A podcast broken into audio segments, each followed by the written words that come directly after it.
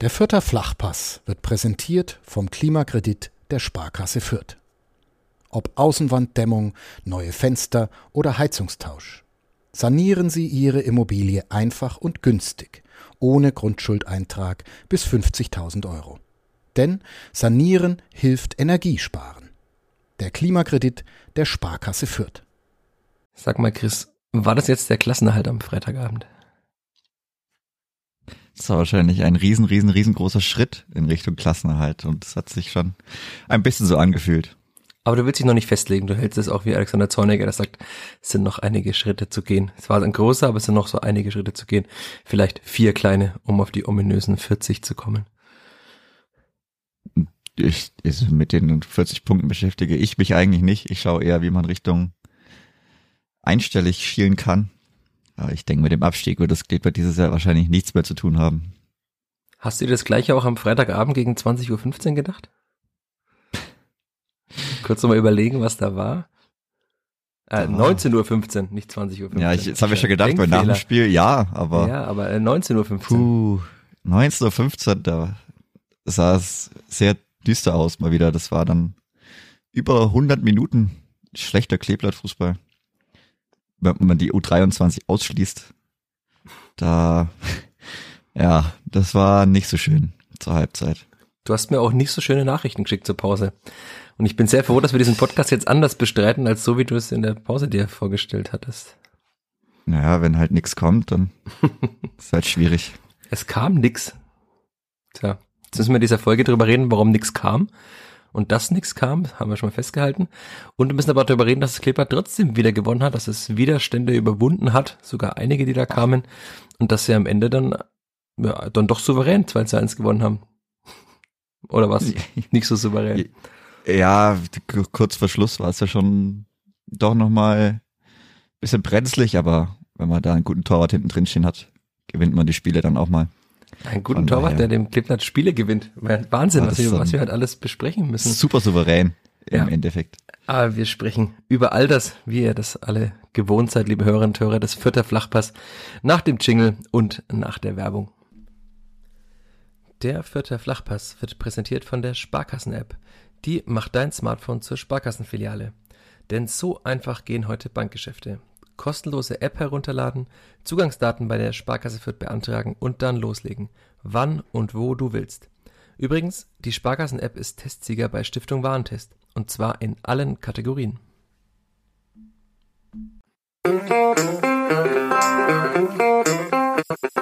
Vierter Flachpass, der Kleeblatt-Podcast von nordbayern.de.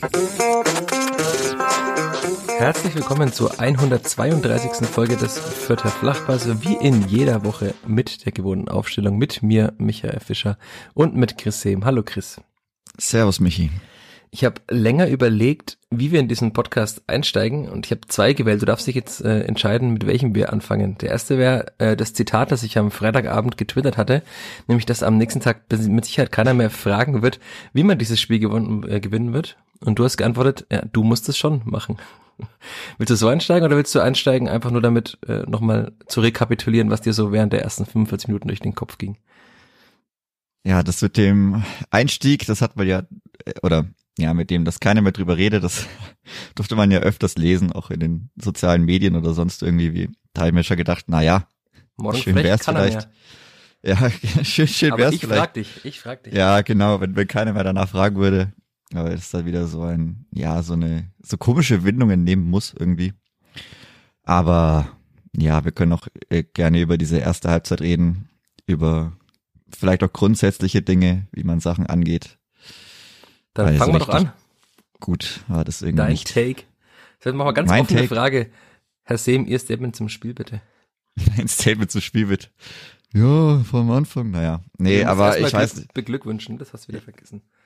Ja, aber beglückwünscht, ja, die Mannschaft beglückwünscht Ja. natürlich. Man kann sich ja nicht selber beglückwünschen, sondern die Mannschaft zu einen verdienten drei Punkten im Endeffekt. Wobei waren sie so verdient. Mit der letzten halben Stunde dann schon, aber nein, vielleicht von vorne weg. Also, du also nicht ganz vorne weg. Ich verstehe das nicht so richtig, wie man so ins Spiel reinkommt, wenn man, also ich habe es mir auch ganz anders ausgemalt. Das hat man ja im privaten Umfeld dann auch mitbekommen, wie ich dieses Spiel gesehen habe oder getippt habe. Naja, lief da nicht so, aber ich habe halt gedacht, Freitagabend, 18.30 Uhr, Flutlicht. Eigentlich, wenn es dann losgeht, dann kribbelt's, dann steigt der Puls. Jeder hat Bock, dann fehlt aber irgendwie sämtliche Energie auf dem Platz. Die Spieler sind nicht wirklich da. Es ist wieder dieses ominöse, was wir auch schon. Ach, zum Glück ist es schon etwas her, aber was wir immer mal besprochen hatten mit der Zugriff fehlt. Ich glaube übrigens, das ist das, was Alexander Zorniger so ein bisschen mit diesem äh, Abkippen meint. Also wenn man sich immer fallen lässt und die Zweikämpfe dann manchmal scheut und die erst so ganz, ganz spät führen möchte, wenn es vielleicht schon zu spät ist. Naja, hat er ja genau, hat er gesagt, dass äh, die Mannschaft hat die Tendenz, äh, statt nach vorne heraus zu verteidigen, wie er sich es sich wünscht als Trainer, ja. zu fallen und dann natürlich dann halt einfach ja, tiefer zu verteidigen. Und das ja, ist das, das, das sagt man ja auch schon, ja. ja, vor einigen Monaten, aber auch schon immer wieder, wenn, wenn es dann hieß, ja, da hat der Zugriff gefehlt oder wenn ich mich aufgeregt habe, wo dieser, dieser Zugriff sei, ich glaube, das spielt so ein bisschen damit rein, dass man, dass es einfach manchmal zu lang braucht. Aber also, weißt, gegen Tabellen 16. Ja. Nach dieser ja schlechten. Auch nach dem Spieltag noch. Immer noch, ja, immer noch da, für die ist nichts passiert. Ähm, nee, aber, danke an den ersten FC Nürnberg. Ja. ja. aber ich weiß, also nach diesen 60 Minuten in Sandhausen, gut, da war es dann irgendwo klar, weil da musste man nicht mehr machen, aber zu Hause 18.30 Uhr. Ich meine, okay, die Atmosphäre war vielleicht noch nicht ganz so krass, weil dann es doch noch nicht so dunkel war. Hat man dann auch gemerkt, irgendwie je dunkler es wurde, desto mehr kam man wieder rein. Also man braucht dann doch diese romantische Atmosphäre vielleicht einfach. Das Kipper, das ist eine Flutlichtmannschaft. Ja, offensichtlich. Aber so richtig verstehe ich das nicht. Also wie gesagt, normalerweise, da muss man dann eigentlich da sein. Aber vom Gefühl her war man irgendwie gar nicht da. Vorne wie hinten in der letzten Reihe in der Mitte Max Christiansen auch wieder zwei, dreimal irgendwie gestolpert. Also ganz komische Aktionen gehabt. Simon Asta hat mir auch nicht gefallen am Anfang. Ich glaube, ich auch ein, zwei Stellungsfehler. Luca Eta top Zweikämpfe gehabt wieder, aber auch äh, manche Bälle irgendwie. Top Fehlpassquote auf jeden Fall. Top Fehlpässe auch dabei. Also es, wie gesagt, also er hat wirklich einige Zweikämpfe auch gehabt, wo ich mir gedacht habe, ja, das schaut solide aus. Und dann halt aber auch diese komischen Zweikämpfe, aber es war ja, wie gesagt, also es war in jedem Mannschaftsteil viel zu wenig, bis auf ganz hinten im Tor. Das, das hat mir gar nicht oder? gefallen. Also wir sind jetzt ja, ja bekannt als und bekannt und verschrien als die größten Verfechter von Andreas Linde, aber in dem Spiel hat das Skipper auf jeden Fall im Spiel gehalten. Also wenn man sich oft wünscht, ein Torwart, der einem Spiel hält, in dem Spiel hat es Andreas Linde gemacht, eigentlich dann auch bis zur 85. Minute, wenn man noch den kurz den Blick schon in die Ferne schweifen lassen, wo er dann auch nochmal den letzten Schuss von Aygün Yildirim genau, ja. auch noch der auch gehalten wichtig hat. war, der ja. freie Schuss da, der auch, ja, der auch flach kommt. Also muss der schnell unten sein, war er schnell unten. Dann glaube ich zum Michalski abgewehrt, genau, aber, aber ich, genau. Wir springen ja schon wieder schon, im Spiel. Ja, sehr weit, sehr, sehr weit weg. Aber davor, man hat einfach dann immer nicht so richtig den Zugriff bekommen. Also Regensburg konnte angreifen, selber, man, man hatte keinen einzigen Torschuss. Das ist äh, mir aufgefallen. Das haben wir dann auch in der Halbzeit dann auch äh, validiert in der in einer App. Aber also das war einfach nix. Also beim Kicker stand ein Torschuss und ich habe lang gerätselt, welcher da womöglich in die Statistik eingegangen ist. Entweder die verunglückte Flanke von Ragnar Ache, die aber, also man kann die mit viel, viel gutem Willen schon als Torschuss zählen, oder einmal Michalski nach der Ecke, der so aber auch weit irgendwie vorbei geköpft, gestochen, ja, ein, geschultert. Also auf jeden Fall kein Schuss aufs Tor. kein Schuss, das also kann kein Schuss festhalten. aufs Tor. Ja, also es kam einfach nichts. So, das ist dann zu Hause, wenn es wirklich um was geht, wenn du zu Hause auch ja gut in Form bist. Also du bist ja wirklich, eigentlich müsste man denken, okay, man hat seit einem halben Jahr zu Hause nicht mehr verloren. Man gewinnt fast immer auch. Also es ist auch nicht so, dass man oft unentschieden spielt daheim. Jahr. Oder? Also klar ist die, ja, die Länderspiel ja, stimmt, äh, die WM-Pause lang. Ja, aber also Nein, man, ist ja wirklich im August verloren gegen äh, Lautern zum letzten Mal, oder? Oh, das ist ja, das war die letzte Niederlage, oder? Ja gut, man hat immer unentschieden gespielt, ne? Ja, man hat aber nie verloren. Die letzte Niederlage war gegen den FCK mit Expected Goals von je nach Anbieter vier oder fünf.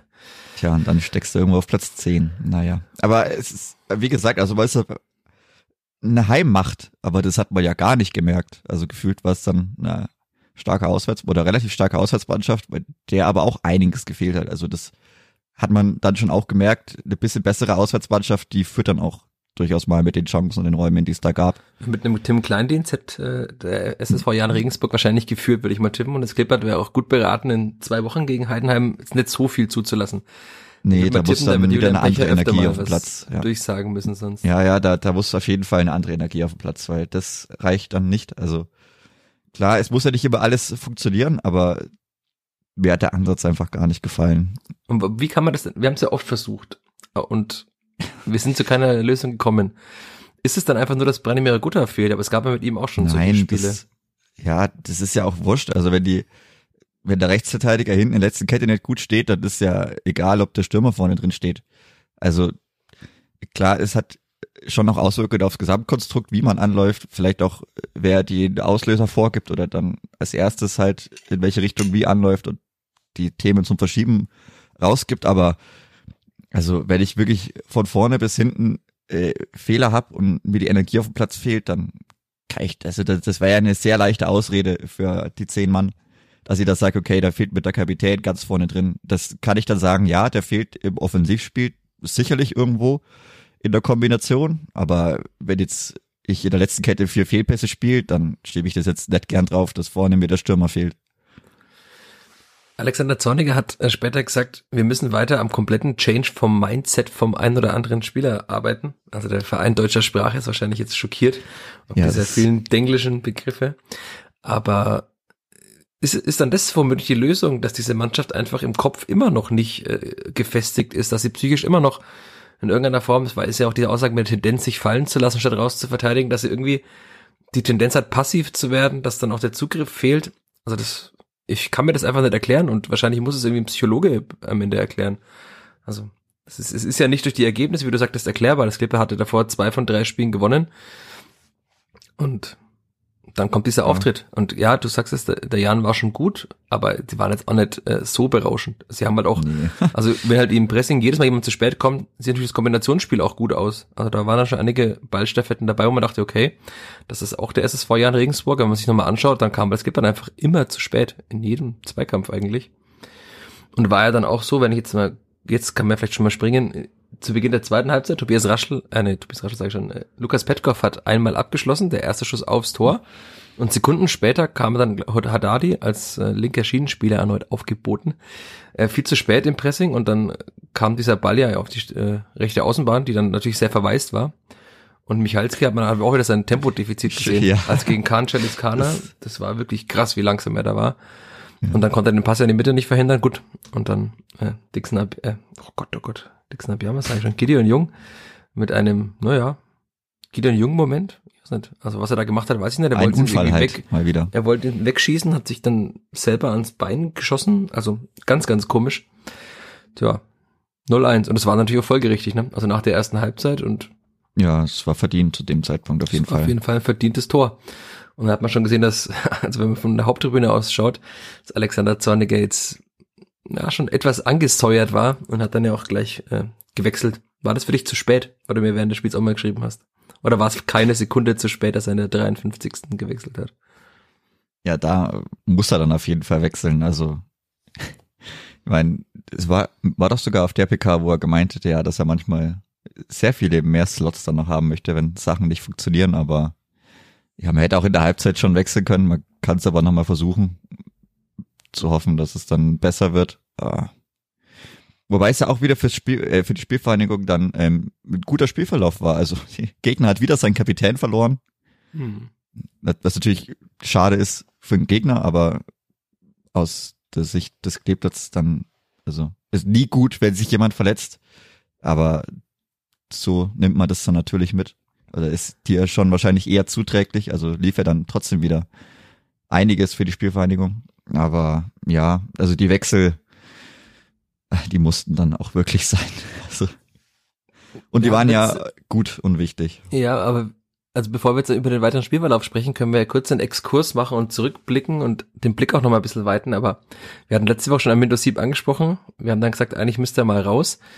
Und er muss aber spielen, weil ja, Branimir Gotha nicht da und sonst auch keiner da. Aber jetzt ist die Zeit gleich mal gekommen, dass er mal wieder ein paar Spiele auf die Bank darf, oder? Um sich zu erholen, um den Kopf zu resetten, um vielleicht an seinem Mindset äh, zu changen.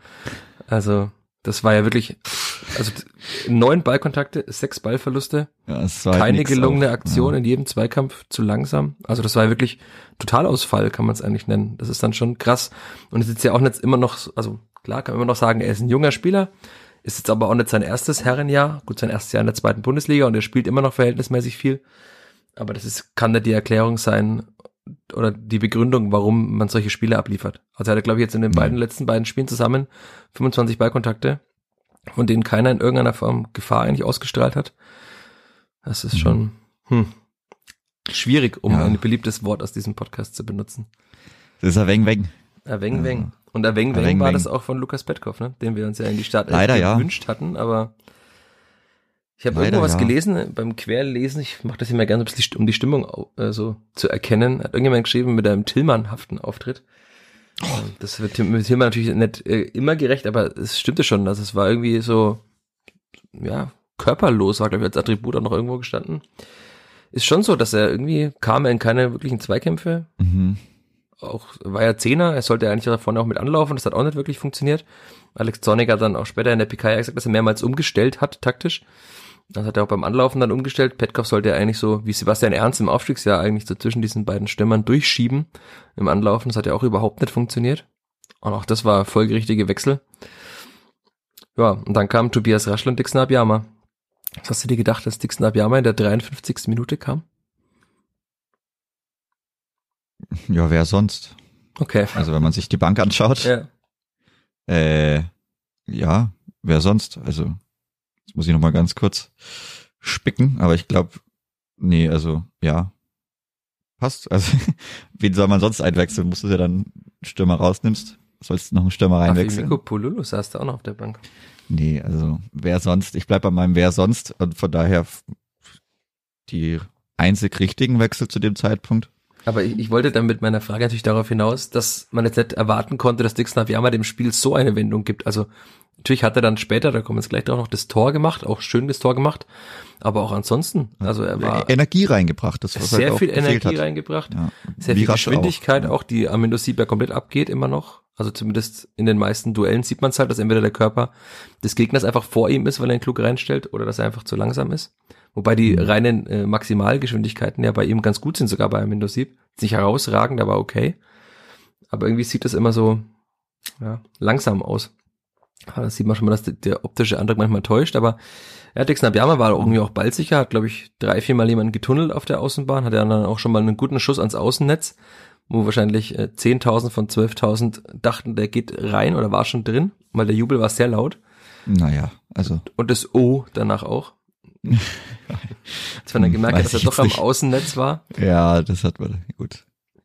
Du standest ja Also- genau dahinter, du hast natürlich besser Ja, das sieht man, das sieht man, hat man gar nicht früh gesehen, aber war ein schöner Schuss, also Ja, der war mal, gut, um sich Schuss. anzumelden, das ist ja. Ja. wichtig halt, einfach mal zu zeigen, ja, äh, wir spielen ja schon auch noch mit, also wir sind schon noch da und der Torwart sollte sich jetzt nicht irgendwie ausruhen und nebenbei vielleicht noch äh, eine Bratwurst essen oder so, also das ist schon nett verkehrt, also von daher war ja auch technisch schon ein guter Schuss, also wie gesagt, man hat schon relativ früh gesehen, dass er vorbeigeht, Torwart muss ich trotzdem mal, mal strecken, aber auch um das Stadion halt dann mal wieder bisschen zurückzuholen, bisschen aufzuwecken und auch zu zeigen, ja, wir haben da schon noch Bock. Ist das schon gar nicht so verkehrt, aber ja. Also aber er war ja er hat's- ansonsten auch äh, gut, also sehr ballsicher auch. Das Ja. auch im Kombinationsspiel, offen sind Bälle mal versprungen oder so. Ich habe ihn auch darauf angesprochen, dass es in dem Spiel so gut war und dass, ob ich habe ihn auch gefragt, ob das eigentlich sein bestes Spiel seit langer, langer Zeit war. Na, er sagt, ich glaube schon. Und seine Erklärung war auch, dass er halt über diese kleinen, guten, gelungenen Aktionen auch dann schnell Selbstbewusstsein entwickelt hat wieder. Also wenn du natürlich reinkommst und dir verspringt der erste Ball, dann holt sie die erste gelbe Karte nach Mhm. vier Minuten ab, wie er es ja auch schon teilweise gemacht hat. Das ist am Selbstbewusstsein eines Stürmers, der jetzt auch nicht von Selbstbewusstsein oder vor Selbstbewusstsein strotzt, auch nicht unbedingt zuträglich. Aber da hat er sich anscheinend dann wirklich das Selbstbewusstsein geholt. Ja, und hat alles gerechtfertigt, warum er auf dem Platz durfte. Und Tobi Raschler genauso. Also Alex Zorniger ja, sagte, ja, richtig, richtig gut. Das trifft's auch. Also, ja, hat man auch gemerkt, also der hat auch viel Ball gefordert, war dann auch wieder endlich präsent. Also man hat gemerkt, dass Tobi Raschel auf dem Platz steht. Das ist auch sehr wichtig, so eine, so eine Gefühlssache. Und hat eben auch dann auch mit dafür gesorgt, dass wir dann halt mehr offensiv, also Aktion im offensiven Drittel hatte und dass halt eben auch dann die Fans wiederkommen. Also es war dann doch auch vorm Elfmeter dann schon wieder ein bisschen besser. Wenn ich mich jetzt richtig erinnere. Ich glaube, ich es wurde Quatsch, schon aber etwas war schon besser dann wieder, ja. Ist ja klar, wenn, wenn dann wieder was passiert, dann hat man wieder, oder das ist ja, die- diese Szenendinger halt, ist ja klar, dass es dann mal kurz laut wird, dass man da dann vielleicht dran anknüpfen kann. Das ist dann schon wichtig und also beide sehr gut eingewechselt. Genau das, was man halt eben haben möchte, wenn man mal wechselt, dass da frische Energie, frischer Wind reinkommt. Äh, Kann nicht immer so funktionieren, aber das ist natürlich so, wie man sich's wünscht, das, was Wechsel bewirken sollen. Dass man wirklich sagt, okay, ich hau jetzt welche drauf, die sind vielleicht wegen sauer, dass sie nicht gespielt haben und die zeigen, was sie können und die zeigen, dass sie beim nächsten Mal vielleicht wieder spielen wollen. Auch wenn das jetzt bei Dix Abiyama vielleicht nicht funktioniert, aber dass es vielleicht dann sich zehn weitere Minuten beim nächsten Einwechseln erspielt. Also vielleicht ist nicht im Vergleich zu der 53. aber dass man sonst sagt, er kommt vielleicht in der 75. oder 80. oder kommt halt mal in der 70. oder 67. Minute rein. Also das sind ja dann auch schon Fortschritte. Das war das war gut. Es ist auch schön zu sehen, dass das auch mal so klappt, dass man da Joker hat, die auch wirklich was bewirken. Ist auch wichtig. Also und da hat man auch gesehen, was das dann mal bringen kann, wenn wenn die Bank gut ist, wenn die Bank brennt, wenn das Spiel halt einfach mal sehr schlecht läuft, dass man damit auch so eine Zäsur schaffen kann, eine positive Zäsur. Okay, da kommen jetzt mal zwei neue rein und dann ist mal wieder Dampf auf dem Kessel. Das war schon war schon sehr schön zu sehen und dann klar mit dem Elfmeter mit dem Anschluss. Dann ging's dann waren die schlechten 60, fast 60 Mi- oder 60 Minuten dann zum Glück vorbei. Und dann hat's auch wieder mehr Spaß gemacht, nachdem es dann auch äh, dunkel war mittlerweile. Du hast mit, mit dem Elfmeter dann auch jetzt schon eine gute Überleitung gebaut, nämlich die Flanke, äh, zu, die zu diesem Elfmeter führte, den dann Simon Asta hat ja an die Hand geköpft äh, von Leon Guvara, kam von Luca Itter. Das war ja auch noch eine Umstellung, die so Mhm. mit der mit dem Doppelwechsel dann einherging. Die war auch gut. War sehr gut. Ähm, Ich habe mir hier einfach nur aufgeschrieben, Usama Haddadi, Fragezeichen. Äh, Letzte Woche haben wir ihn gelobt als linken Außenverteidiger. Schienenspieler, um das Wort immer wieder hier zu erwähnen. Jetzt kann man ihn nicht unbedingt loben nach diesem Spiel. Ne? Das war jetzt kein so guter Auftritt. Und da hat man auch gemerkt, dass er offenbar hat in seiner Karriere zwar viele Spiele als Linksverteidiger gemacht hat. Ich würde aber jetzt mal tippen, dass er die meisten eher in der Viererkette gemacht hat als defensiverer Part. Aber offensiv war das jetzt in dem Spiel kein wirklich erbaulicher Auftritt. Auch seine Daten sind jetzt nicht allzu gut. Also die Reingaben, da kam ja keine an. Er hat oft auch irgendwie ein bisschen zurückgezogen, hat ja auch die Tendenz, als jetzt dann doch wieder Innenverteidiger, hat oft auch mal den Weg nach hinten nochmal zu wählen, aber mal abgedreht einige Male. Also da hat Luca Itter schon, Zitat äh, Alexander Zorniger, richtig Zinnober gemacht. Das hatte Und auch ein paar Leute mal ausgeschwanzt. Und Ja, da sind genau, ein paar Leute vorbeigekommen hat er Grundlinie auch. Ja, ja, aber ordentlich. Auch aus dem Nichts. Kommt halt leider dann auch zu selten. Aber ist auch schön, dass auch sowas dann funktioniert. Und da, dadurch wurde Das dann auch hat dann alles zusammengepasst. besser auf dieser, also Green ist dann ja auf die 10 vorgerückt, ähm, weil Tobi Raschel dann kam. Aber auch der wurde dann besser mit Itter im Zusammenspiel auf dieser linken Ja, Seite. ne? dieses, dieses Durchsteckspiel dann, Ja. was man auch von vor einiger Zeit kannte, noch. Ja, gut, er spielt die Bälle ja auch oft, wenn er da spielt auf der Position. Aber war gut, ne? Lu- Luca Itter. Ja, War gut auf jeden Fall. sehr schön. Sehr schön. Ja, und dann sehr schön das 2 zu 1. Dixon Abiyama noch. Mhm. Und dann ist ja eigentlich nicht mehr viel passiert eigentlich, oder? Also es war sehr schön und dann hat man es in diesem 5-4-1, in dem man dann ja jetzt gefühlt jedes Spiel in den letzten 10 verteidigt hat, äh, dann auch ziemlich gut wegverteidigt, wie Spieler sagen würden. Auch wenn ich jetzt wieder Ärger bekomme vom Kollegen Gloser, der das Wort wegverteidigen nicht mag. Sie haben es gut verteidigt. Sie haben es gut verteidigt, ja. Und dann ah, hatte man noch eine ordentliche Es gab einen Schuss mal von. Christiansen, war der von Christiansen?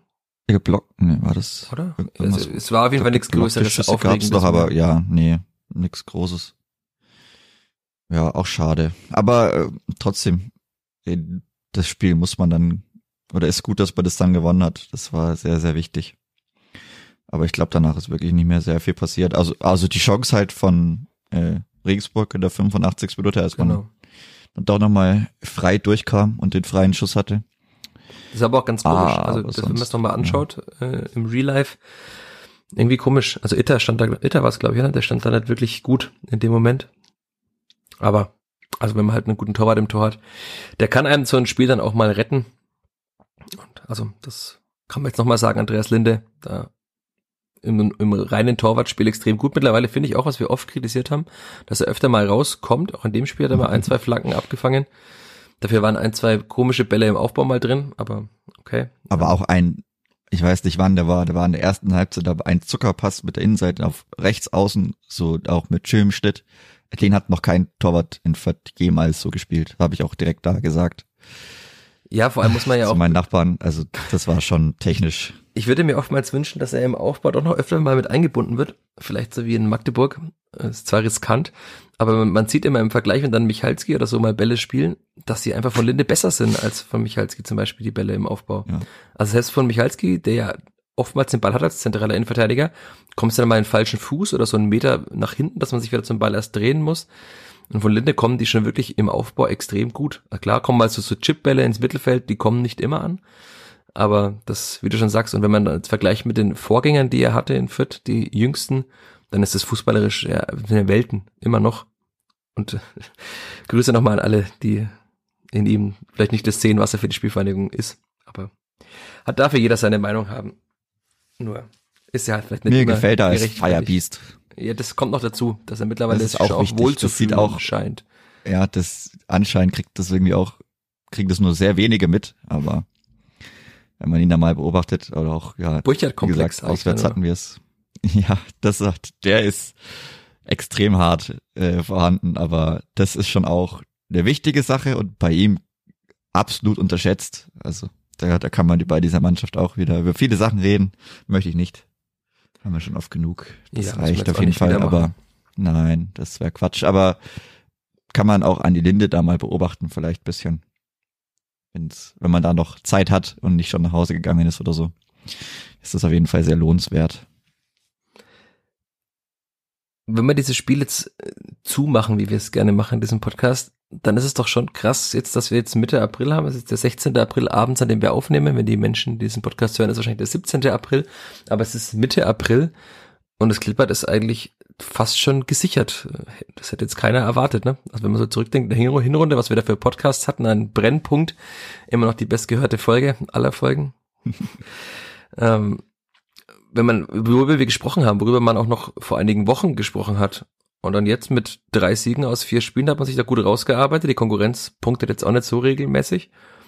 Und jetzt kann man fast schon, vielleicht wenn man am Wochenende noch einen weiteren Sieg holt, der jetzt auch möglich ist bei Hansa Rostock, die die schlechteste Rückrundenmannschaft sind. Der passt, ja. Dann hat man 39, dann wäre man auf jeden Fall durch. Aber es ist schon krass, dass wir da darüber sprechen können so früh, oder? Hätte ich jetzt nicht gedacht vor ein paar Wochen noch. Ja, ist ja schön. Also ich hinten passiert dann doch weniger noch, als man irgendwie erwartet hat, finde ich. Weil, wenn man jetzt schaut, also Platz 16 hat 27 Punkte nach 28 Spielen. Rechnet man jetzt den Schnitt hoch, dann kommen die bei 33 oder 34 raus. Kann man natürlich, weiß man jetzt nicht, wie das ausgeht, aber also ganz hinten passiert halt relativ wenig, dadurch, dass Rostock auch tot ist irgendwie und 2000 so weit weg war. Aber das ist ja schön. Also ist auch, ist auch wichtig. Ich denke, man hat jetzt mit dem, also der Spielplan war ja jetzt auch gut, wenn man bedenkt, okay, jetzt hatte man halt ähm, Magdeburg und dann Sandhausen und Regensburg und man hat ja jetzt alle fünf Mannschaften unten drin. Also jetzt aus, also abgesehen vom Club, der jetzt halt da noch anders rumgerutscht ist, aber hat man jetzt ja fast hintereinander. Die Nachbarschaftshilfe scheint nicht gern gesehen, weil die wollen sie anscheinend nett annehmen. Aber ich denke, selber wird man da immer noch einige Punkte holen. Also gegen Rostock, da muss man jetzt einfach drauf treten. Hoffentlich ist da die Stimmung nicht so gut, wenn man da ähnlich vielleicht wie in Paderborn früh in Führung geht. Äh, nee, nicht Paderborn, wie in äh, Hamburg. Oder doch Paderborn? Das weiß ich gerade gar nicht mehr. Hm. Aber wenn man, wenn man irgendwie. Zu viel passiert in der Saison schon. Ja, so viele Sachen immer so viele Sachen, die man im Kopf hat. Aber äh, zum Beispiel wie in Hamburg, also wenn man da halt früh in Führung geht, boah, ich glaube, da kippt die Stimmung dann auch ordentlich. Ich glaube, bei denen sieht's, nee, Paderborn ist immer zurückgekommen, da stand's 3-0, das ist ja völliger Quatsch. Ähm, ja, wenn man da früh in Führung geht, kann man das auch mal auswärts, glaube ich, dann ganz gut für sich nutzen. Und dann, gut, Bielefeld muss man schauen, was in Bielefeld geht. Da kann das Stadion schon auch bisschen nochmal was dazu beitragen, aber die haben jetzt halt auch gegen den KSC das Spiel da innerhalb von ein paar Minuten ein bisschen weggeworfen. Also weiß ich nicht, wie gut es denen geht. Und Das ist schon auch krass, ne, mit Bielefeld. Also die, das wirkte ja auch so, dass sie durch ihre jüngsten Erfolge jetzt da hinten ein bisschen rauskommen. Mhm. Sind sie dann doch wieder nur 15. mit zwei Punkten vom Relegationsplatz. Also auch für die. Und das, obwohl sie unter Koschinat, glaube ich, das erste Mal verloren haben. Also da geht ja nix, aber man sieht halt da unten die Punkte. So, der Nachbarverein auf Platz 14, 28 Spiele, 30 Punkte. Nicht viel. Also ist jetzt nicht so wahrscheinlich, dass man, dass es bis in die 40 hochgeht. Also kann natürlich immer noch sein, aber danach der Trend Jetzt schaut das nicht so ja auch aus. alle gegeneinander. Wir hatten es kurz vor dieser Aufnahme schon ein bisschen besprochen. Ja. Also es gibt viele Spiele, wo jetzt dann der 17. Da ist auf den sehr 16. oft der sehr viel 15. Druck drin. auf den 18. Das sind sehr schöne Spiele. Und es wird nicht so sein, dass jede Woche dann immer der gewinnt, der dem Clippert in irgendeiner Form noch gefährlich werden könnte, sondern wenn man diese Mannschaften Nee, kennt. Am Ende wahrscheinlich geht's halt auch 1-1 oder so aus. Ja, das bringt dann keinem was und dann wird nur, wenn die Schweißperlen noch größer. Und das, Aber- an der Tabelle sieht man ja auch das, äh, was Alexander Zorniger vor einigen Wochen mal sagte, es ist nicht nur wichtig, viele Punkte dazwischen zu bringen, sondern auch viele Mannschaften. Also weil man ist jetzt Zehnter, also der Erste der zweiten Hälfte der zweiten Liga, kann den Blick vielleicht doch noch mal ein bisschen nach oben richten. Und auch wenn jetzt der KSC gewonnen hat, aber trotzdem kann man den Blick ein bisschen nach oben noch richten. Und dahinter sind ja dann auch noch mal einige Mannschaften, bis überhaupt mal dann der Platz 16, 17 kommt. Also, Ja. und die müssen auch erstmal alle vorbeiziehen, was ich jetzt auch nicht sehe unbedingt. Nee. Deswegen Also wie gesagt, der Spielplan ist ja trotzdem noch für die Spielvereinigung recht gut. Also auch die Ansetzung, dass man jetzt Heidenheim zu Hause hat. Klar, die sind sicherlich eine starke Mannschaft, aber halt eben vor allem brutal heimstark. Also da kann man schon, wenn man jetzt eine Mannschaft ist, die, äh, also jetzt vielleicht nicht, naja doch, das ist das nächste Heimspiel. Also man ist ja seit Heimspiel, ja. August ungeschlagen zu Hause. Ne? Wenn man dann auch so auftritt, dann kann man auch durchaus Heidenheim äh, besiegen. Also das ist nicht man aus der sollte halt nicht so viel zulassen defensiv. Das ist dann schon. Ja, das stimmt, weil also zum kleinen die Dienst, also, Expected Goals Werte von Heidenheim. die haben dann 0,5 XG, dann schießen, aus- also aus 0,5 schießen die mindestens drei Ja. Während einem normalen Spieltag. Also das ist schon brutal. Da muss man wirklich aufpassen, aber da wird man dann auch nochmal drüber reden müssen, wer dann wo spielt und wie spielt, wie man da mit der Abwehrformation wieder reingeht. Da gibt's dann auch wieder ein paar Fragezeichen. Wollen wir da Aber- ich habe mir jetzt auch noch aufgeschrieben, wollen wir das vielleicht kurz zumindest mal fürs Rostock-Spiel durchgehen? Mhm. Mhm. Klar. Wir haben das ja in letzter Zeit gerne gemacht. Ich habe mir die Aufstellung sogar schon aufgeschrieben. äh, fangen wir hinten an. Also an Lehne wird kaum rausrotieren, nehme ich jetzt mal an. Aber dann auf der rechten Innenverteidigerposition äh, sollte das Clipper da wechseln. Sebastian Griesbeck nach seiner Einwechslung auch solide wegverteidigt. Ähm, und Gideon Jürgen leider erstens mal hier angeschlagen. Müssen wir jetzt auch mal gucken, was da rauskommt. Da wurde er ausgewechselt. Und dann auch extrem unsicher in dem Spiel. Das sollte Hm. dann Sebastian Griesbeck wieder spielen. Hm. Hm. Jetzt überlege ich gerade die Gegenspieler. Also, man, man, man verliert halt durchaus eine spielerische Komponente, beziehungsweise die, also man wird bisschen unabhängiger im Spielaufbau mit Gideon Jung. Jetzt hat Gideon Jung aber allerdings natürlich wieder sehr, sehr viele Unfälle gebaut in jüngster Vergangenheit.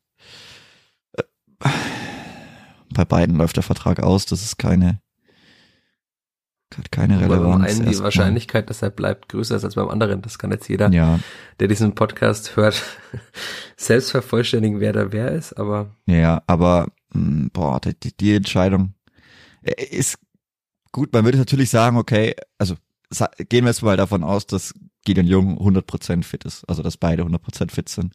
Dann ist, glaube ich, die Entscheidung trotzdem enger, als man nach diesem Fehler denken würde, weil man mit Gideon Jung halt schon im Spielaufbau eine höhere Qualität hat. Ich glaube, das Hm. kann man nicht wegverargumentieren und gegen Hansa Rostock meinst du, Skipper wird das Spiel machen müssen? ob das reicht. Ja. Oder kann man einfach sagen, Rostock, mach doch mal, weil äh, ihr müsst gewinnen, wir müssen nicht gewinnen. Das Skipper ist ja in der schönen Lage zu sagen, also wenn wir nicht verlieren gegen euch, reicht uns das eigentlich. Hm. Ja, Ja, Oder können wir auch machen. Wenn wir jetzt auch Ja, sehen, wie ähm, das Spiel ich mit dem ich Ball auch cool, aussieht. Griesbeck gegen Verhook, irgendwie so Boxkampf oder so, das würde ich schon auch fühlen. Also das ist wieder eine rote Karte, weil Hansa Rostock kann ja nur noch zu zehnt oder möchten anscheinend nur noch zu zehnt spielen. Ja, also äh, Lukas Schärf heißt er, hat er rot gesehen, der linke Schienenspieler von Rostock, die ja auch mal in der Dreierkette gespielt haben. Der wird fehlen, der würde ja über die Griesbeck-Seite kommen.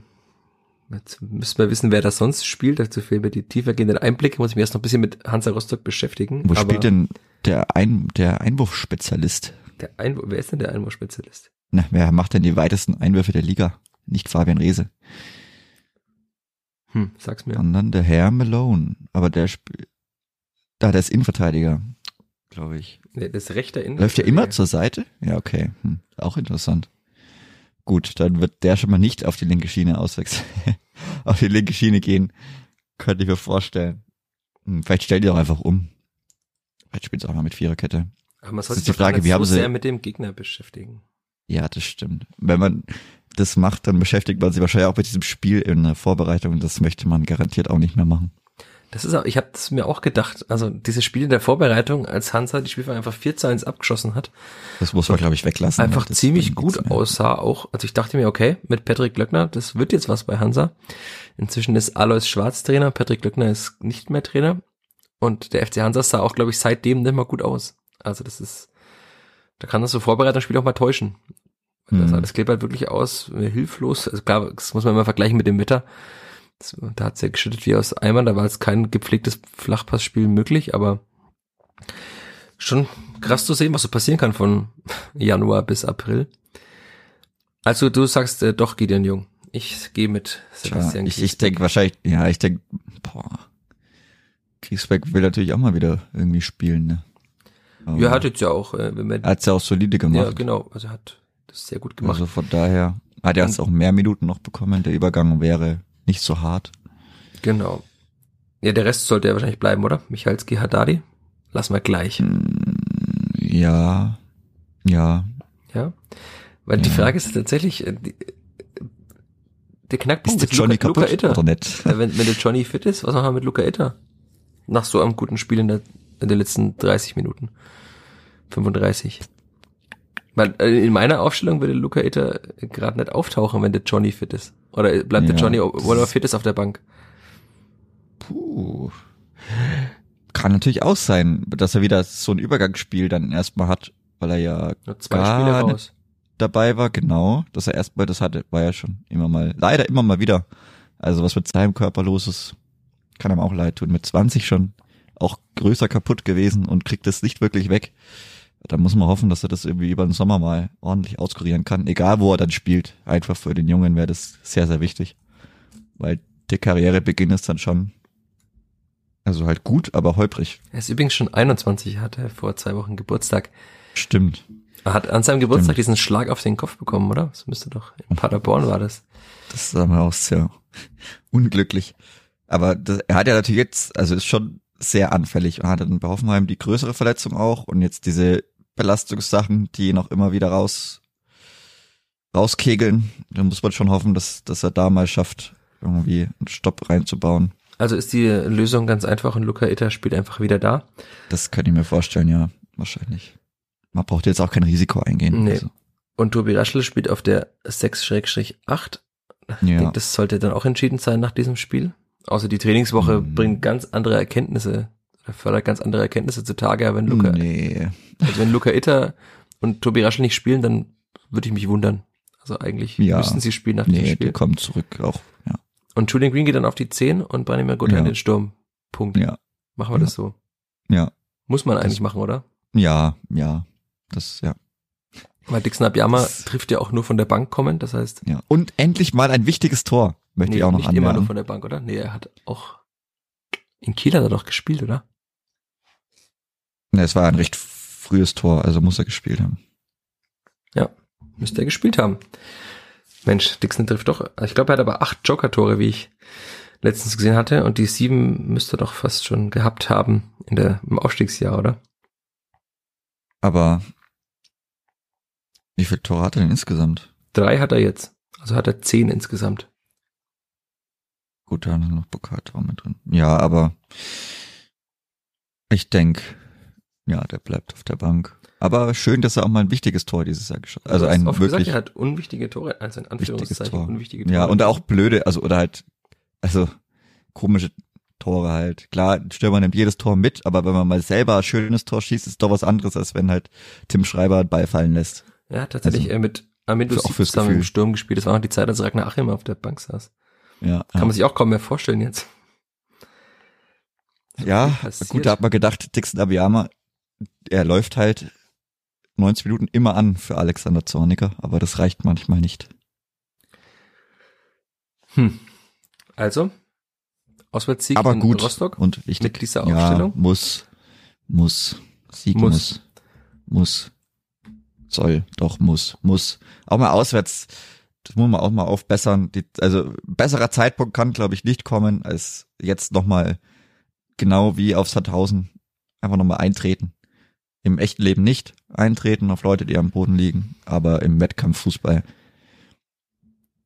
Ich musste Auf- übrigens sehr schmunzeln beim Blick auf die Tabelle. Also letztens sagte Sandhausen ist nach diesem 0 zu 2, also in der 26. Minute gegen das Klippert abgestiegen. Und jetzt haben sie noch drei Punkte Rückstand auf den Relegationsplatz. Ja, weil auch Magdeburg wieder völlig verrückte Dinge macht zu Hause. Das Dario Dumisch zwei Tore schießt der Innenverteidiger. Ja. Soll erst mal schaffen. Aber, Hm. also, ich würde die jetzt mal noch nicht abschreiben. Vielleicht hat dann doch diese Ansprache nach dem Spiel geholfen. Aber Ja, die haben jetzt Angst, aber positiv. ein Punkt auf Rostock, drei auf Regensburg und fünf auf Bielefeld. Die Abstiegskampfspezialisten, hat Alexander Zorniger ja auch gesagt, die sollte man nicht abschreiben. Die sind noch nicht abgestiegen. Aber das Schöne ist ja, dass man das aus Fürther Sicht jetzt ganz entspannt verfolgen kann. Ja. Außer manche drückt da vielleicht dem einen Verein mehr, dem anderen weniger die Daumen. Das kann ich mir auch vorstellen in Fürth. Uh, die haben zwei Heimspiele. Sandhausen hintereinander jetzt. Die haben ihre ihr doppeltes Heimspiel. Sonntag, Sonntag, Paderborn, Regensburg. Uh. Tja, Und dann noch zu Hause gegen Rostock. Oh. Und letzten Spieltag Sandhausen HSV. Das wäre ja wild, wenn die oben und unten. Oh Gott, oh Gott. Und dann verkackt der HSV wieder in Sandhausen wie beim Aufstieg der Spielvereinigung. Ha. Das, das ist halt der Geschichtenpotenzial. Unglaublich. Unendlich. Ja. Und wir können die alle ganz entspannt verfolgen. Und du darfst jetzt noch zum Abschluss dieses Podcasts tippen, wer absteigt. Wenn wir schon dabei sind. Ha. Oh Gott, ist das eklig. Hm. Jetzt hat man den Regensburger natürlich Absteiger entgegengerufen. Also wäre natürlich schön, Also oder wäre ich natürlich nicht. blöd, Ich wenn sie nicht. das nicht bewahr- bewahrheiten wollen. Ich, äh, keiner hat das gemacht. Es ist aber passiert. Puh, Arminia Bielefeld wird nicht absteigen. Sandhausen, hm. Rostock, also Rostock tut mir, also die haben es aber auch verdient. Sie haben ihren Zettel auf Platz 12 rausgehauen. Das muss allein schon für Dummheit. Also Rostock muss. Sandhausen, boah, das steigt total. Als ob die jetzt nochmal leben. Ich kann es mir fast nicht vorstellen. Dorwelt ist es auch schlecht. Aber Tja, nur wer zwei geht in die Spiele als Relegation? Rostock zum Beispiel. Ja, aber wenn Rostock, sieb- also 17, 18 ist er dann auch wurscht, beispielsweise. Da geht's dann eher um Platz 16. Erstmal. Also Tja, was Sandhausen und Rostock steigen ab, sagst du. Ah, Es ist, puh, die spielen noch gegeneinander. Das ist so ekelhaft. Ich denk, es wäre jetzt, der ultimative Plot-Twist wäre, wenn jetzt der HSV noch auf dem, Rele- oder auf Platz 4 am letzten Spieltag abrutschen würde und Sandhausen sich in die Relegation rettet gegen Dresden. Das Da könnte die. Spielverein eine Woche zuvor ja einiges beitragen in Hamburg. Das wäre so schön. Und es schaut auch ganz stark danach, wieder danach aus. Ich Liegt mir auf daran, dass Tim gerne Walter persönlich- keine zweite Liga schaut. Liegt es daran? Man weiß es nicht. Vielleicht sollte der Trainer des HSV auch andere Zweitligaspiele anschauen. Das lässt er seine Co-Trainer machen.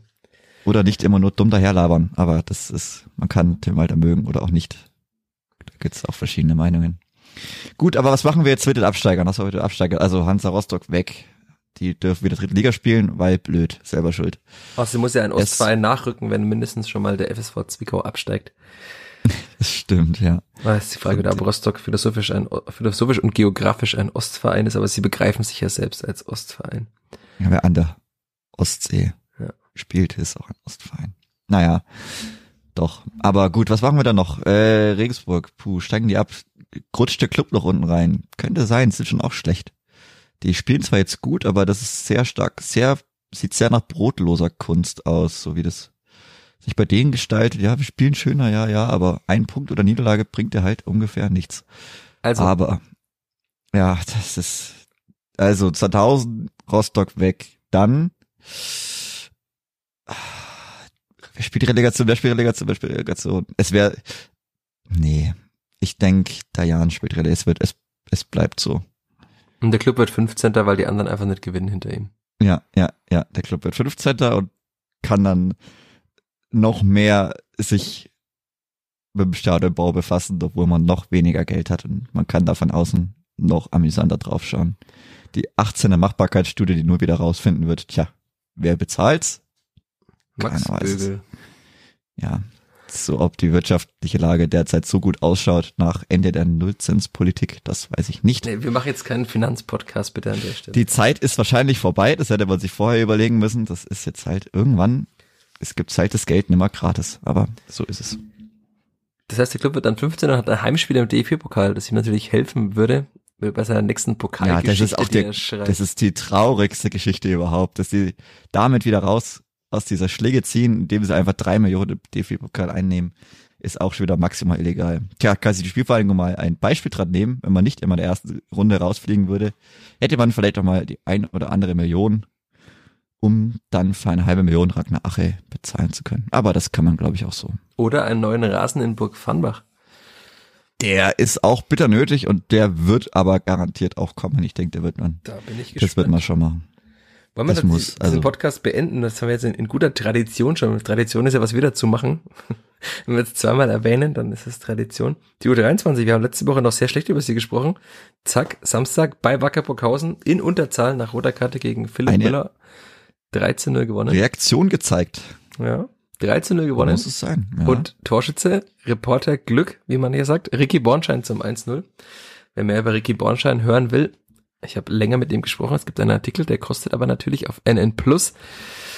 Ich würde mich sehr freuen, wenn ihr dieses Portal unterstützt und damit auch meine Arbeit unterstützt. Sonst gibt es vielleicht irgendwann keine Artikel mehr über Ricky Bornstein, aber auch keine über das Kleeblatt mehr. Ja, und Nico Grimms, Doppeltorschütze. Elf Tore jetzt. Mhm. Muss der mal zu den Profis, Endlich. dieser Nico Grimms. Der wird bestimmt jetzt öfters mittrainieren und nächstes Jahr werden beide mal mindestens, also mal, nicht immer mal auf der Bank sitzen. Ich habe große Hoffnungen und freue mich auch sehr, dass da wahrscheinlich endlich mal was nachrückt in diesem Jahr oder in dieser nach dieser Spielzeit aus U23 mit Maxi Dietz, äh, Ricky, ich gut, Nico Grimms sehr wahrscheinlich, Ricky Bornschein könnte ich mir schon auch vorstellen. Ich glaube, das ist jemand auch seinem Körper her, der könntest du mal einfach dieses klassische, ich brauche in den letzten fünf Minuten noch einen Stürmer. Ich hau den einfach mal drauf. Äh, einfach mal rein. bringt er ja mit, ja.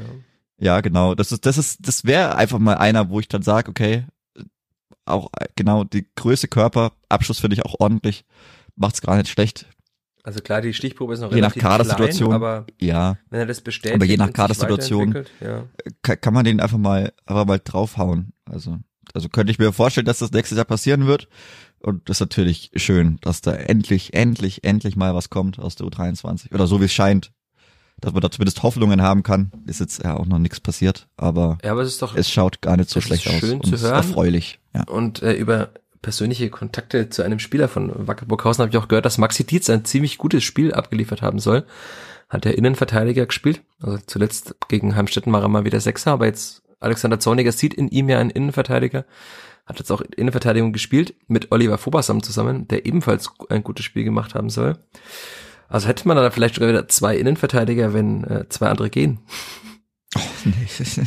Ich glaube, da wird man mindestens einen davon extern ersetzen. Ja, aber trotzdem hat man Also wenn die Talente hat man da. Und wenn es noch ja, Maxi Dietz ist ja jetzt eh schon fest. Also Ja, aber er hat noch, also zumindest vertraglich ist es mir noch nicht bekannt, dass er da oben ist, aber es sieht ja alles danach aus. Also er ist ja Ja, immer also- im Kader eigentlich. das wäre ja Quatsch, ja. Oh, gut, er war jetzt im Kader und hat trotzdem gespielt am nächsten Tag, aber also, und ich finde ja auch, also er macht große Fortschritte. Man sieht es schon auch, dass er Innenverteidiger werden wird. Also das sieht man auch im Training immer, wo er dann spielt. Und aber trotzdem als Innenverteidiger Nummer 5 oder so, den man halt mal auf die Bank setzt, den man mal bringen kann, wenn mal jemand gesperrt ist. Und so. also ich sehe das auf jeden Fall in ihm Ja. und in Oliver Ja. Fobasam, aber also dieser Fehler war jetzt nicht gut ähm, gegen Heimstetten, auch mit dem Torwart nicht gut zusammen im Zusammenspiel, aber auch er macht ja wieder große Schritte nach vorne und das hatte ich ja auch schon mal erzählt, dass ich mir wünschen würde, er würde dann auch im Sommer wieder oben mittrainieren, weil ich finde, den Körper bringt er mit. Fußballerisch ist er jetzt keine Augenweide, aber Aber das sind andere das halt- Innenverteidiger auch nicht. Möchte ist dann die Frage, oder ob man da den gescheiterten Wechsel in irgendeiner Art und Weise nachholt. Ja, ist die Frage, klar. Kann ich mir schon auch vorstellen, dass man einfach sagt, okay. Ich fände es schade, weil ich doch, also Rashid Asusi hat immer gesagt, er sieht was in dem Jungen. Ich sehe auch was in dem Jungen immer noch. So schlecht waren seine Auftritte jetzt ja auch nicht. Also man muss immer denken, wo er halt herkam. Und dass er Nee. das kalte Wasser geworfen wurde, aber er hat auch da schon gute Spiele gemacht. Ähm, Gegen Ruben Hennings mal problemlos verteidigt zum Beispiel bis zu, auf den Elfmeter. Also das war jetzt nicht so schlecht, ähm, dass man sagt, das reicht auf keinen Fall für oben. Da habe ich andere Spieler gesehen, wo ich mir denke, das reicht eher nicht für oben. Also ich würde es mir wünschen. Vielleicht hört Rashida Susi diesen Podcast und er erfüllt mir meinen Wunsch. Wenn nicht, ähm, ja, Soll ich da mal meine Innenverteidigerwünsche raushauen, oder? hau doch mal raus. Tyron Dua ist leider verletzt, der neue U23-Kapitän. Den kannst du dir nicht wünschen. Weiß nicht, ob ich mir den wünschen möchte, aber nö, schauen wir mal, wer absteigt. Na gut, Magdeburg will ich absteigen. Ich würde ja einen Piccini bei, bei der Spielvereinigung sehen. Oder einen jungen Benkovic. Der ist auch gar nicht schlecht. Benkovic, aber glaub, ich würde sagen, Bei Eintracht Braunschweig. Braunschweig bleibt drin, da lege ich mich fest. Ja, das sieht, sieht so aus. Nachdem sie doch mal einen guten Torwart haben, mit Mhm. Ron Torben Hoffmann, also. Braunschweig Der bleibt drin. Ich lege mich auch fest, ich sag, der Club kommt auf Platz 16. 16. Ja. Das wäre aber, Und spielt die Relegation gegen Dynamo Dresden. oh. Dann gehe ich dahin. Ich wünsche den Kollegen dann auch viel Spaß. Das wird auf jeden Fall werden heiße Spiele. Ich schaue es mir vergnügt im Fernsehen an. Und dann 15 oder 20.000 Dresdner in Nürnberg auftauchen. Das wird interessant. Ja. Also du sagst, der, du ist. sagst, der Jan spielt Relegation, ich sag Regensburg spielt Relegation, äh, der Club spielt Relegation. Ist natürlich die Absteiger krass sind gegen- gleich. Gegen Dynamo. Boah. Uiuiui, dann bricht die Tribüne wahrscheinlich zusammen. Aber das ist nochmal eine ganz andere Geschichte. Das gehört alles so, habe ich gelesen. Bin mir da nicht so sicher. Aber äh, wir ja, fern also einen gewissen Teil auf jeden Fall, aber wenn man, also wenn man dann nach Südamerika schaut, da hätte ich mehr Angst. Also die Videos, die, da wird mir auch, da kriege ich jedes Mal ganz mulmiges Gefühl, wenn ich die sehe. Wie sich da Stadien bewegen und was da bröckelt. Ja. Ah, aber es ist ja ga- ganz weit weg. Das Aber noch interessanter ist ja, wenn ich den Blick auf die Drittliga-Tabelle äh, werfe, dass gerade eigentlich jemand anderes da Relegation spielen würde. Nämlich der Verein, gegen den Dynamo verloren hat. Das ist der FC Saarbrücke. Hm. Auch spannend. Unter der VfL Allerdings liegt es auch gerade nur am Tor. An, an, an einem äh, bekommen, also an einem Gegentor liegt es da gerade. Mhm. Aber es hat, ja, ey, puh, Dresden hat jetzt so eine gute Rückrunde gespielt. Ja, Osnabrück, obwohl sie gegen Dresden verloren haben, sind auch wieder dran. Der Waldhof auch, das gibt's ja gar nicht, aber die sind Wahnsinn. auswärts zu schlecht. Wenn die auswärts mal zwei Spiele noch mehr gewonnen hätten und nicht irgendwie da unten rumgucken Aber ich äh, möchte zu viel ins Schwärmen geraten. Ich habe mir am Samstag ein Spiel der dritten Liga angeschaut, privat, nämlich Bayreuth gegen Halle. Da möchte man nicht hin. Äh, Ich habe keinen der 22 gesehen, der in irgendeiner Form dem ich zutrauen würde, in der zweiten Bundesliga zu spielen. Deswegen. Hat nicht Neuenberger gespielt? Der Doch, der hat gespielt, aber ich ungefähr nicht allen. Top-Mannschaften. War das nicht er, der da gehandelt wird? Ja, vielleicht habe ich, äh, mir fehlt die Expertise, das sagen mir auch man, manche Menschen nach, aber äh, mir fehlt da ein bisschen die Fantasie. Also er ist schnell, aber das, ja, als Kaderspieler vielleicht schon bei einem Zweitligisten, der drin bleibt, wie Jan Regensburg, aber ansonsten. Ja, beim Kleeblatt glaube ich mal eher nicht, dafür ist er auch schon zu alt. Und dafür kriegt man auch vergleichbare Spieler wahrscheinlich billiger, die jünger sind, die man auch verkaufen kann. Aber äh, vielleicht äh, kommt er auch, wird nächste Woche vorgestellt, erster Sommerneuzugang steht fest, Alexander Neuenberger von Spielvereinigung Bayreuth. Nein, ich glaub's nicht. Aber ich würde sagen, wir machen Schluss. Jetzt haben wir es doch wieder ausgereizt und haben 52 Minuten aufgenommen, wo wir schon nach 40 gesagt haben, eigentlich sind wir Ei, ei, fertig. ei, ei. Das blöde Gelaber wieder. Naja. Ei. Also, danke all, die trotzdem drangeblieben sind bis hierhin, die vielleicht mit dem Kopf schütteln und sich denken, nächste Woche höre ich es nimmer. Hört's nächste Woche an. Wir reden dann vielleicht wieder fachlich was sieht. Aber man merkt, kaum ist die Lage mal besser, das könnte man uns auch wieder nachsagen, ist es gar nicht mehr so, dieser Podcast gar nicht mehr so ausführlich. Aber ich glaube, wir haben trotzdem genug gelobt und auch genug kritisiert. Und deswegen sage ich danke, Chris. Danke, danke. Und danke nochmal all euch da draußen, die ihr diesen Podcast jede Woche hört. Und die ihr tippt auf Twitter, ganz Tippt. schnell eingeworfen. Es war Rekordwochenende. Ich tippe So nicht. ist schön. habe aber privat in einer WhatsApp-Gruppe getippt und äh, ja, ich habe einmal getippt. Und was habe ich getippt? 2 zu 1. Schön. Ist jetzt auch nicht so unwahrscheinlich, dass dieses Ergebnis vom Clipboard vorkommt, aber das Der ist sehr häufig. Fußball-Experten oder beziehungsweise Nicht-Expert, der, der Fanmeilengänger-Tipp 2 zu 1 für das Heimteam. Nein, Beim Kleeblatt oft gelingt es damit. Ja, wenn man immer einkassiert. Naja. Also, macht's gut da draußen. Mach's gut, Chris. Ade. Ciao, ciao. Mehr bei uns im Netz auf nordbayern.de